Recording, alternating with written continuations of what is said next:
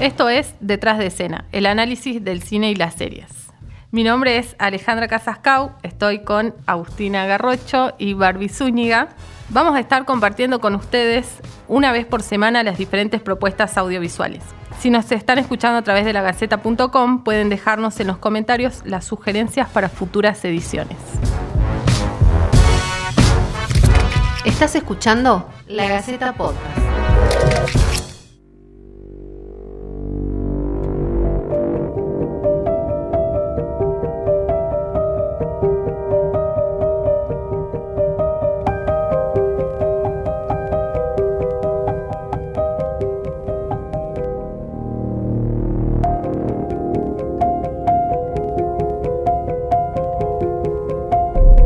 Y estamos con Alejandro Cauderer, él es compositor y hace diseños sonoros. Bueno, él se definió con muchas más cosas, ya le vamos a preguntar. ¿Cómo están, chicas? ¿Cómo estás, Ale? ¿Todo bien?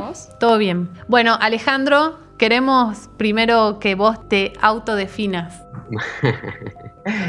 bueno, ¿qué tal? ¿Cómo andan? Eh, qué difícil, ¿no? Autodefinirse, ¿no? Pero bueno, principalmente puedo decir que soy compositor de música. También digo que soy diseñador de paisajes sonoros, porque hago música para instalaciones. Me gusta como la experimentación sonora. Eh, hago experimentaciones con cassette, con grabaciones, con diferentes, diferentes elementos que me gusta como, como modificar digital y eh, analógicamente. Y soy productor musical también. He producido eh, música, cantantes, bueno, un poquito he hecho casi todo lo que todo lo que se puede con la música. Claro, un poco de todo. Un poco de todo. También soy pianista, soy director musical, eh, dirigí durante muchos años una, un, musical eh, de, Santa Blaya y Bajo Fondo, Bajo Fondo. llamado Arrabal, que estuvimos en, en, Toronto, en Boston, haciendo temporadas. un poco de todo. ¿Y cómo empezaste a producir música para audiovisual? Sin lugar a duda, de la mano de mi, viejo. Mi viejo es, una eminencia en la composición de música para cine argentino. Y yo a los 10 años, él me regaló una Mac con un teclado y me puse a, a componer música para cine. Sí, en realidad para ninguna película, ¿no? Pero yo creía que estaba haciendo música para cine. Y ahí me puse a experimentar y a como componer un poco como compuse siempre, como casi con una, con una libertad grande de decir, bueno, a ver, no sé, una combinación de un sonido, otro, y ir viendo qué iba pasando. Después estudié música y empecé a como encauzar un poco todo, todo eso que iba haciendo eh, naturalmente, espontáneamente, y bueno, eh, así es como, como uno va. A mí me, parece que eh, tanto la música y el arte en general no está bueno estudiar de entrada, sino que está bueno experimentar, jugar un poco hasta que uno un poco, de algún modo, llega a un techo propio, personal, y ahí está bueno empezar a, estudiar. En Netflix podemos encontrar dos trabajos tuyos. Uno es eh, mi obra maestra, la película, y otro es eh, la serie Historias de un crimen. Pero claro, la música eh, es, bastante diferente en, una y en otra, tiene importancias diferentes también. ¿Cómo, ¿Cómo se trabaja ahí en esos dos casos? Además, también una es una película, la otra una serie, entonces tiene tiempos diferentes, todo es diferente. Bueno, eh, la, exacto, como dijiste último. La, generalmente el formato de serie eh, aunque en muchos casos, como este, Historia de un Crimen, está filmado con, una calidad eh, completamente cinematográfica, eh, está pensado como, una película, pero necesitan como un ritmo, tienen un ritmo de edición mucho más ágil las series, en general, que, cualquier película. Entonces necesitan casi en todas las ocasiones una música que ayude a la edición a mantener este ritmo y agilizar lo más posible. Entonces se pone absolutamente todo música. En el cambio en el cine, también en ciertas ocasiones ocurre eso, pero ya esto es una, también una, cuestión personal. Eh, a mí me gusta, me gusta que haya silencio, me gusta que haya música. Yo no los encuentro tan distintos. Ambos tienen eh, un, origen eh, en el piano, son, son son temas que son de piano eh, en muchos casos. Cuando me convocan para hacer la música de un proyecto, eh, trato de componer como con toda la libertad que yo pueda, eh, porque a veces pasa que, te piden algo, ya, ya no, no, no, tanto, ya no, ya no pasa tanto, pero eh, no me pasa tanto. Pero sí me gusta componer con, con toda la libertad posible. Generalmente se compone con un guion y después eso, e, eso que uno compuso hay que de algún modo adaptarlo a la imagen. Entonces, generalmente cuando hago una propuesta musical, eh, hago una propuesta que en primer lugar a mí me guste escuchar. Pienso más en qué me gustaría a mí escuchar que en qué le gustaría escuchar al otro. Y cuando estás componiendo, ¿pensás en emociones que querés generar, en tiempos? ¿Hay alguna directiva de, base a eso? Claro, además partiendo de, de, esto que decís que se compone a través de un guion, ¿cómo es ese trabajo? Eh, bueno, es de, imaginación, porque cuando vos lees un guion sabés de qué va la trama, pero no sabés cuál es el tratamiento. O sea, no sabés cuál va a ser eh, la, velocidad de edición, cómo van a estar encarados los planos, si vos estás, em, digamos, si vas a ver una imagen que, es moderna, si es algo más clásico, no lo sabés con el guion. Y eh, si conoces un poco el director, te imaginas más o menos qué viene. Por ejemplo, cuando, cuando trabajamos con, Gastón Duprat en, mi obra maestra, yo conozco su cine.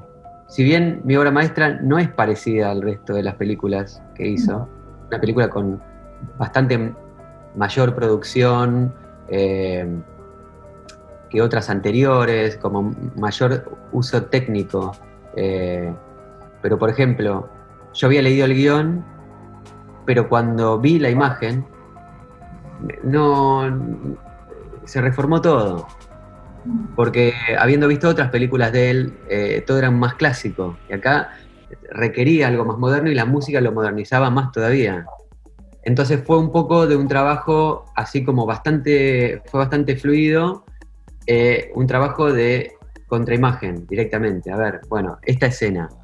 Y en esa película me senté mucho a tocar el piano sobre la viendo la imagen. O sea, en ambos casos has trabajado la música viendo ya las escenas montadas. Claro, en mi obra maestra es una película de autor, eh, Historia de un crimen es una, es, un, es una producción de Netflix. Eh, ellos trabajan de un modo más eh, como certero, sí, más pautado, más como que tiene, está dentro de un, no, no, quiero decir un manual porque suena peyorativo, pero en realidad tienen como un procedimiento de acciones que, termina resultando en un producto bueno, que, es eh, un tratamiento visual previo, o sea, ellos te brindan eh, el guion conjuntamente con una referencia estética, una referencia visual, una referencia de cuál va a ser el, tono, eh, o sea, hasta, hasta el tratamiento de color que va a tener la mm. serie, como para que uno, habiendo leído el guion, ya te imagines, te imagines todo. Y realmente fue así, fue, cuando la vi no podía creer porque realmente era como me la imaginé y mejor. Está muy bien editada, muy, muy, muy bien llevada. ¿Y qué dificultades consideras vos que tuviste? Poner en estos dos casos particulares, digamos. Sinceramente, en justo esos dos proyectos fue tan fluido todo que no hubo ninguna dificultad que yo, que yo pueda recordar. O sea, por ejemplo, Gastón es, un tipo que, le encanta la música y le da muchísima importancia a la música. Entonces fue muy, muy fluido el, diálogo artístico. O sea, yo hacía un tema eh, y a los cinco minutos ya tiene una respuesta de, él, me, gusta, no me gusta, vamos, sí. En Historia de un Crimen, la única dificultad que puedo decir que, que hubo en Historia de un Crimen fue en realidad que fue una dificultad que no, tuvimos nosotros haciendo la música, sino el conjunto del equipo, fue que los primeros dos o tres episodios son enviados, eh, cuando vos producís para Netflix, ellos van revisando todo. Que había ciertas cosas que había que modificar en cuanto a la producción, en cuanto a la edición más que nada y el carácter, como para que, porque la vieron que era muy buena, que perfilaba que, iba a ser un éxito, y le empezaron a dar mucho como mucho eh, feedback de eh, la edición. Entonces hubo que hacer grandes correcciones en los primeros episodios, dar más ritmo en general. Por ejemplo, nosotros había ciertos temas que pensando que es una serie, eh, lo- los hicimos un poco, en algunos momentos nos dimos el lujo de hacerlos medio melodramático, fino siempre, ¿no? Pero, pero sí, qué sé grabamos un violín en un momento así como muy este, emotivo. Y la, digamos, la parte de la producción que a nosotros nos contrató, eh, nos dijo, "Nee, no sé, no estamos tan seguros de que iría a lo moderno exclusivamente, o sea, pon- pongamos algo que, que incentive solamente la parte como, como de suspenso, no tanto lo emotivo, que, que ya él se dan un abrazo, un reencuentro, es algo muy emotivo ya. Y cuando fue a Netflix, Netflix dijo, para mí hace falta algo emotivo. No alcanza, yo reforzaría más. Entonces nosotros apretamos el, el botón de mute, que estaba, estaba muteado el canal del violín, y orquesta, apretamos de vuelta, lo, lo encendimos nuevamente y se lo volvimos a reenviar con eso, y Netflix dijo, sí, eh, vamos por acá, ahora sí. Y me imagino que el trabajo debe ser distinto también porque vos hablas de que en una es un director que lo conoces y podés hablar con él y en otro te referís como Netflix. ¿Quién será, ¿quién será ahí atrás que te está, que está diciendo las cosas? Claro, eh, eh, porque Netflix tiene un, un formato de trabajo más, más parecido a lo que es la producción de cine eh, norteamericano. El cine argentino es más de autor, se dice. ¿Por qué? Porque el director es, en muchos casos, el guionista, después hacen todo básicamente. Hacen el tratamiento estético, eh, la, la dirección, a veces también tienen que ver con la producción y después hacen la edición. Entonces, eh, es como muy piramidal el, el- el trabajo. Eh, y en, ciertos casos es excelente, pero no pero eh, generalmente cuando, cuando vos ves una falla, es por eso, porque hay muy, hay muy poca gente interviniendo y hay mucho poder en, en alguien que por ahí muchas veces no tiene eh, tanta experiencia para, para tomar tantas decisiones tan relevantes. En cambio, el cine eh, americano, más bien comercial, y Netflix se, se basa en ese formato, es un cine de productor, donde en general el productor es quien tiene no solamente la idea, y generalmente contrata guionistas, eh, contrata al director incluso, y contrata a todo el equipo, donde ya piensa el, proyecto como, ya como una producción. Los productores son los que más cine, los que más conocen del cine, no son los directores. En general, no siempre, ¿no? Por- No, por ejemplo, en el caso de- de Gastón o de, o de Campanella, ellos conocen perfecto cómo funciona el cine, pero en general, cuando digo, en general digo, no sé, el 80% de las películas argentinas son películas donde son óperas primas o por ahí la primera o la segunda película del director. En cambio, los productores que producen esas películas hicieron muchas películas. Ahí tiene eh, sentido un poco el, el- el hecho de, que, de entender cómo funciona el cine de productor, más que de, de director. ¿Esa impersonalidad vos crees que, que le quita un poco de emoción? Eso depende de cada uno, de cada producción. El, productor le- es una persona que por ahí, o sea, puede que le, interese la cuestión económica o no, pero todos, digamos, en algún punto lo hacen para trabajar y para hacer algo que, sienten que, que- que vale la pena. Pero me parece que ya es una cuestión subjetiva personal de saber que estás contando una buena historia. Quien tenga ojo para eso puede ser director, puede ser productor, puede ser guionista, puede... y cómo contarlo, bueno, ya es también es subjetivo y bueno, muchas veces hay que adaptarse a los presupuestos, pero eh, eh, en eso está la destreza un poco, de saber cómo administrar todo para que tener un buen resultado. ¿Y qué importancia le das vos a la música y al diseño sonoro en un audiovisual? Todo lo que se oye es en algún punto música. El silencio es música. Eh, el, el diseño de sonido que hace el sonidista es música. Entonces siempre trato de que la música que compongo realmente eh, tenga un sentido y tenga un rol en el, en el contexto. Que no sea poner música por poner música, sino eh, entenderlo como, como, como un todo. Entonces, en general, la, la- la música de las películas que, que hago, que sea lo mínimo indispensable.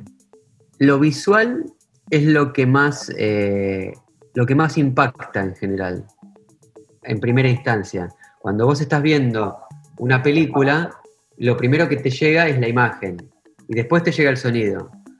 Entonces, hay algo como, como en, en- en la, en la psiquis de uno, que es que en primer lugar como que admira el recurso visual y está quizás en segundo lugar el sonido. Técnicamente en estos últimos años se avanzó muchísimo en lo que tiene que ver con eh, el, video. El recurso sonoro no, tanto. Es una disciplina que pocos hacen bien en cuanto al sonido, digo, más que la música, ¿no?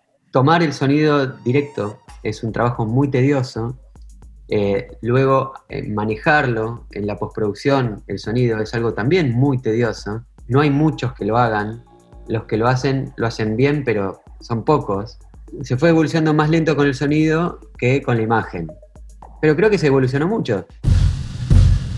Bueno, Alejandro, te agradecemos gracias. mucho que te hayas tomado el tiempo de, de charlar con nosotras. Bueno, un placer. Te dejamos comprometido, por supuesto, siempre para, para hacer para futuras ediciones y este proyecto del que no nos querés contar nada, salga, te vamos a estar molestando. Bueno, gracias a todas.